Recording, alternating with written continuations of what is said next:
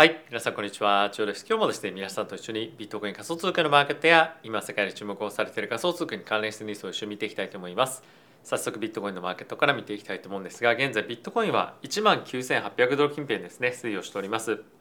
えー、ここ最近狭いレンジでの推移は続いてはいる一方で、えー、かなり上値が重い感じっていうのは実際に、えー、あると思うんですよね。まあ、あのこれは若干ちょっと僕があの下目線の方の、まあ、バイアスがかかっているというのも、まあ、一定程度あるのかもしれませんけれども、まあ、同時に株式マーケットの方も、えー、ちょっと後ほども見てきますが、えー、まあ見てみるとですね結構やっぱり徐々に徐々に上値を切り下げていってどんどんどんどん下落の方向感に向かっているというのもあるので全体的な相場感に関してはまあリスクオフというよりもまああのま下落目線というかリスクアセットが落ちていくというような展開になってきて、まあ、いるんじゃないかなと思います。で一方でイーサリアムなんですけれどもこちらの方がまあ若干ちょっとあの、まあ、底根からまあ上がってきてる感じはある一方で、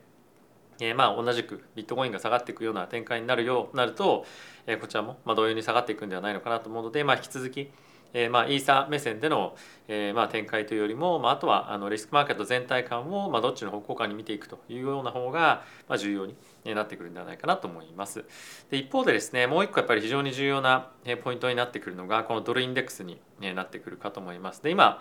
かなりですねここ最近また大きく強含んできていますけれども FED のですね非常に強気な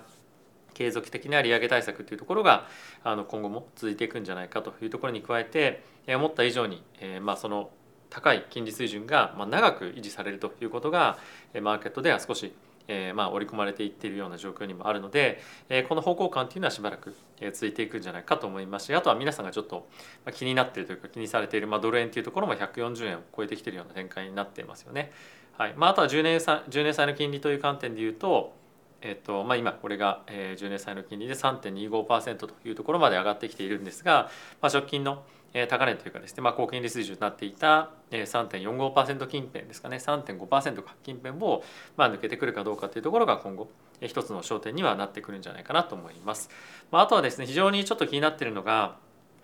まだあのそんなに多くはまあ、あの高まってる人はないんですけれどもあの3点あのすみません 2年債ですね2年債の金利水準が3.5%を超えてきたというところでこれがですねどこまで上がっていくかっていうのが直近の足元での利上げ水準をマーケットがどれぐらいのまあなんていうんですかね幅で見ているかっていうところに結構直結してくるようなところでもあると思うので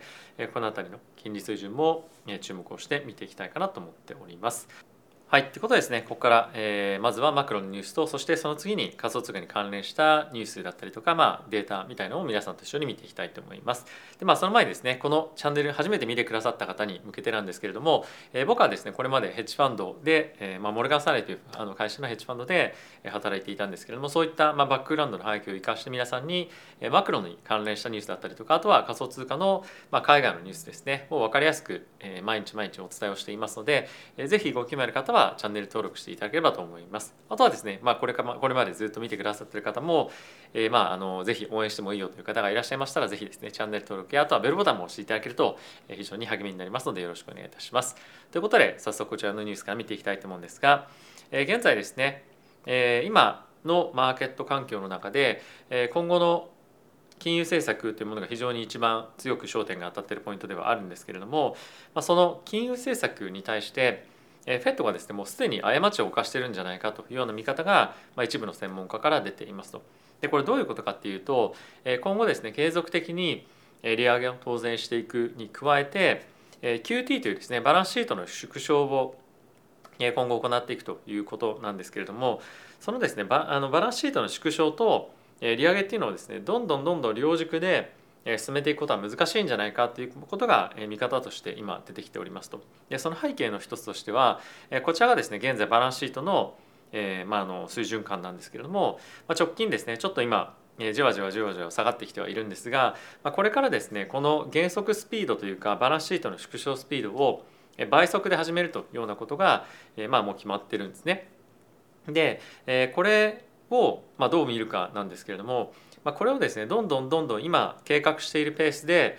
バランスシート縮小していくことを行っていくと、まあ、一気にですねマーケットの中で、まあ、リクイリティが大きく縮小されるといいますか、まあ、あの非常に、まあ、世に集まっている世にあふれているお金が、まあ、どんどんどんどん吸い上げられていくと。でそうなっていくとですねマーケットにはかなりの大きな負荷がかかることによって、え利上げはまあ行って今継続していかなければいけないんですけれども、まあこのバランスシートの縮小を、まあ、あの今の予定通りのプランでいくとマーケットはですねかなりまクラッシュしてしまう可能性があるんじゃないかというふうに、まあ今言われていますと。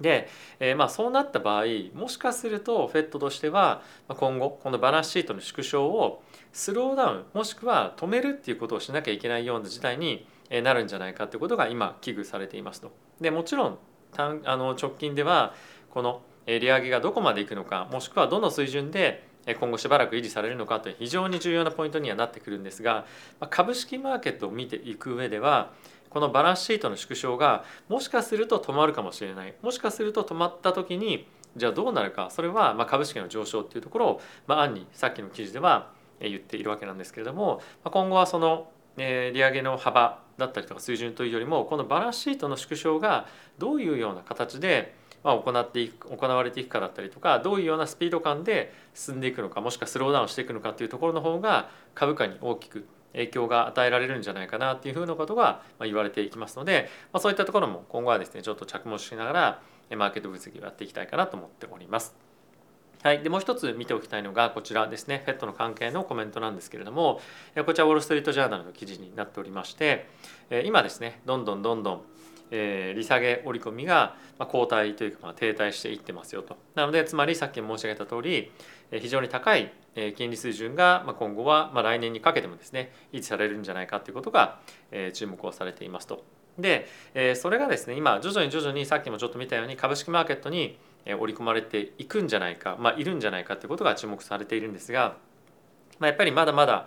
そういったところの進み具合が甘いんじゃないかというところもコメントされているわけなんですけれども、まあ、今のですね9月の例えば FOMC の水準感を見ていきたいと思うんですが9月の FOMC でどれぐらいの利上げがどれぐらいのえー、まあ見込み盛り込まれてるかっていうのをちょっと見ていきたいんですが今ですね9月のタイミングで75ベースポイントの利上げを76%今、えー、織り込織り込んでいると。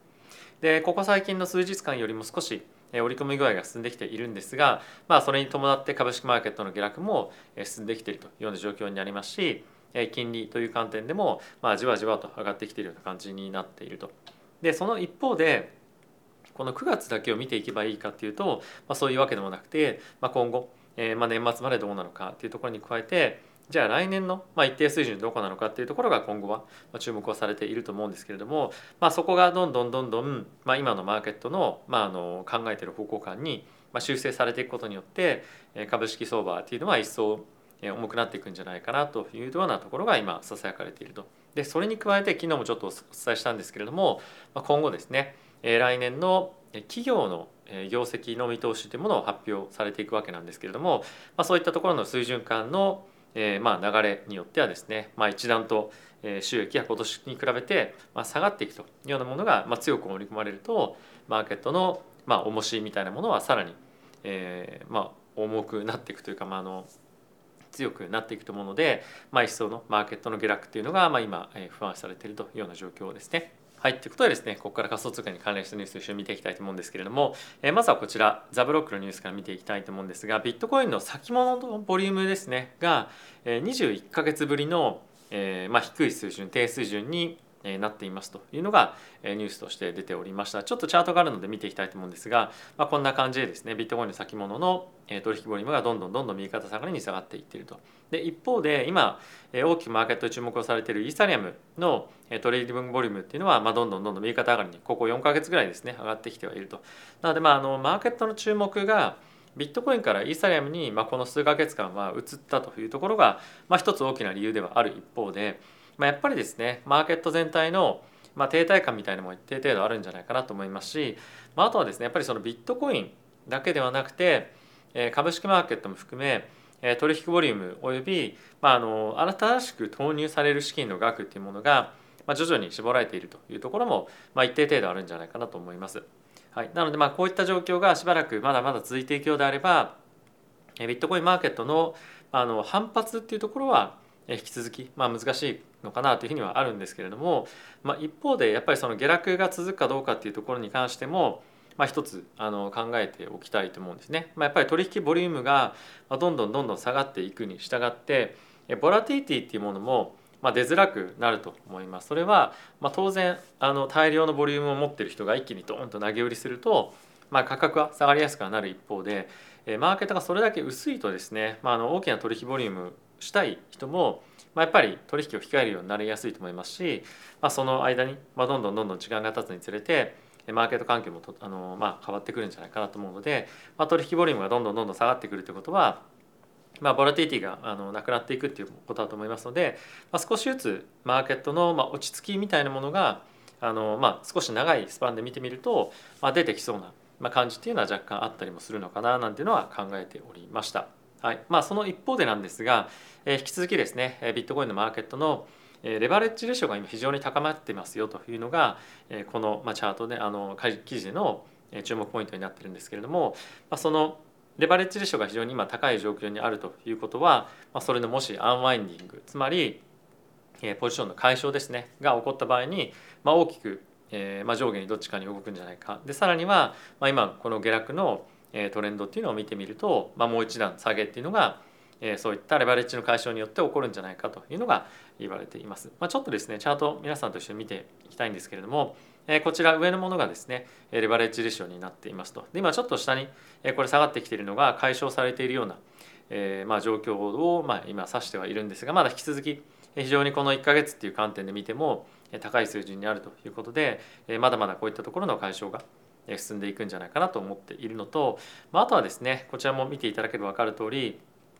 これがですねビットコインのオプションのプットコールレシオになっていてプットオプションの方がですね買われるとこれがどんどんどんどん上に向かっていくような状況ではあるんですけれども、まあ、今プットが先行して買われているというか取引されていると。でこれはま先日申し上げたんですけれども必ずしもプットオプションが買われているというよりもプットを売ってる人も一定程度いると。いうことで、えー、まああの取引プットのオプションが取引をまあ非常に活発になってきている。つまりダウンサイドの方をケアしながら人々はじゃあダウンサイドのオプションを買おうかもしくは売ろうかみたいなところが、まあ、今繰り広げられているわけなんですよね。なので今はマーケットとしてアップサイドがあるかどうかじゃなくてダウンサイドどこまで落ちるのかここまではいかないんじゃないかここまではいくんじゃないかっていうところの、まあ、目線が今非常に強くあるということで、まあ、継続してまだやっぱりダウンサイドの方向感のマーケットが続いていくんじゃないかなと思います。はいでまあ、あのすなわちこれさっきからあの別の言い方をするとあのある程度やっぱりこのプットオプションの売りも大量に出てるということは一定程度ダウンサイドが限定的だというふうに思ってる人も非常に多くいるんじゃないかっていうことなんですよね。まあ、今後これがもしもしですよ、えー、大きくもう一段ドーンと下がった時にボラティティがトーンとあと上がってきた場合に関しては、まあ、一層さらにあもうちょっとあの、まあ、ダメだったねということでもう一旦大きく下にまあ動いていくような展開も、まあ、一つ予想されると思うので、まあ、そういった観点でもこのボラティティの動きみたいなものは注目をしておいた方がいいんじゃないかなと思っております。はい、続いてなんですけれども、え、ビットコインがですね、まあ、あの8月という観点で14%下落をしましたと。で今ですね引き続き、まあ、マクロの、え、まあ環境も非常に悪いということで、えまだまだあのさらなる下落がま見込まれるんじゃないかというふうに言われていてこれが今週足のチャートなんですよね。でチャート見てみるとかなりま印象としてはまあ悪いというか、まあ、今非常にその底値が大体1万9500ドル近辺で維持されるとも維持されてると思うんですけれどもそういったところをいつブレイクするかどうかっていうところが、まあ、今マーケットの中心の,、まあ、あのビットコインという観点では話題になっているんではないかなと思います。で、えー、まあこれに加えて、まあ、他にもいろいろとポイントがえー、まあ議論されてるわけなんですが、まあ、これも本当にチャートパターンみたいなもんなんですけれども、まあ、こういったあのチャートパターンというか、まあ、線を引いてみると、まあ、やっぱりこの辺りのあの放物線を描いているところをどっかブレイクしていくと、まあ、下に落ちていくんじゃないかっていうような、えー、まあ話がですねあの、まあ、いろんなところでされていたりですとかあとは、えー、ちょっとこれもう少し拡大してみると今9月ですねで9月に関してはこの過去の大体まあ10年間ぐらい見てみると一番パフォーマンスが過去悪かった月なんですよね。なのでまあそういった観点でも、まあ、非常にその9月を迎えるっていうのはマーケットからしても少しまあ不安な要素がいっぱいいろいろとあるんじゃないかなと思うので、まあ、特に FOMC もありますし、まあ、CPI も13日ですかね、まあ、あの控えているということで、えー、まあ緊張感が高まる、まあ、あのこの1か月になるんじゃないかなと思います。ただし、まあ、この10月というようなところに見てみると、まあ、逆にですねこの1年間のパフォーマンスではまあ、1、2を争うようないい月でもあったりするので、まあ、この9月からの10月からまあ10月にかけてのこのまあ12か月のパフォーマンスっていうのは非常にまあちょっと楽しみにしている人もまあ多かったりするんじゃないかなと思っております。はいということで皆さんいかがでしたでしょうか？えー、引き続きちょっとまああのあまり良くないというかですねダウンサイドばかりあの気にしているようなニュースだったりとか、まあ、ちょっと分析っていうのが非常に多くなっていることもあって、まあ、若干ちょっとあのネガティブな、まあ、感情みたいなものがですねマーケットにはちょっとたくさん出てきてるんじゃないかなと思う一方で、まあ、やっぱりあのマクロのトレンドが本当にどっちに行くかっていうのが分かんない状況が、えー、まあしばらく続きそうだとでいろんな人と話をしていても、まあ、今みたいな環境っていうのは、まあ、少なくとも来年までは続くでしょうし、まあ、来年いっぱい続くかもしれないというふうに言っている人もいるんですよね。で、えー、これはですねやっぱりかなりマーケットとしては弱気の、えー、モメンタムに、まあ、しばらく入りそうだなっていうような感じは、まあ、ある一方で、え、だんだんだんだんですねさっきのオプション市場を見てみると分かる通りダウンサイドもしかするとまあ、限定的なんじゃないかまあもうここまで落ちたんだったらあえて下に突っ込んでいく方のポジションを取るよりも、まあ、現物で安いところで買って、まあ、長期で持った方が、まあ、あのアップサイドリスクリワードとしてはいいよねっていうふうな人たちも一定程度出てきていると思うので、まあ、その辺りは、えー、まあ半年とか数ヶ月とかっていうところで見るのかもしくはま1年2年3年とかですね、まあ、そういった長期で見るのと、まあ、あの戦略だいぶ違ってくると思うのでその辺りに関しては自分の持ってる余裕のま、資金額だったりとかあとはポートフォリオの配分というところを考えていただけるといいんじゃないかなと思っております。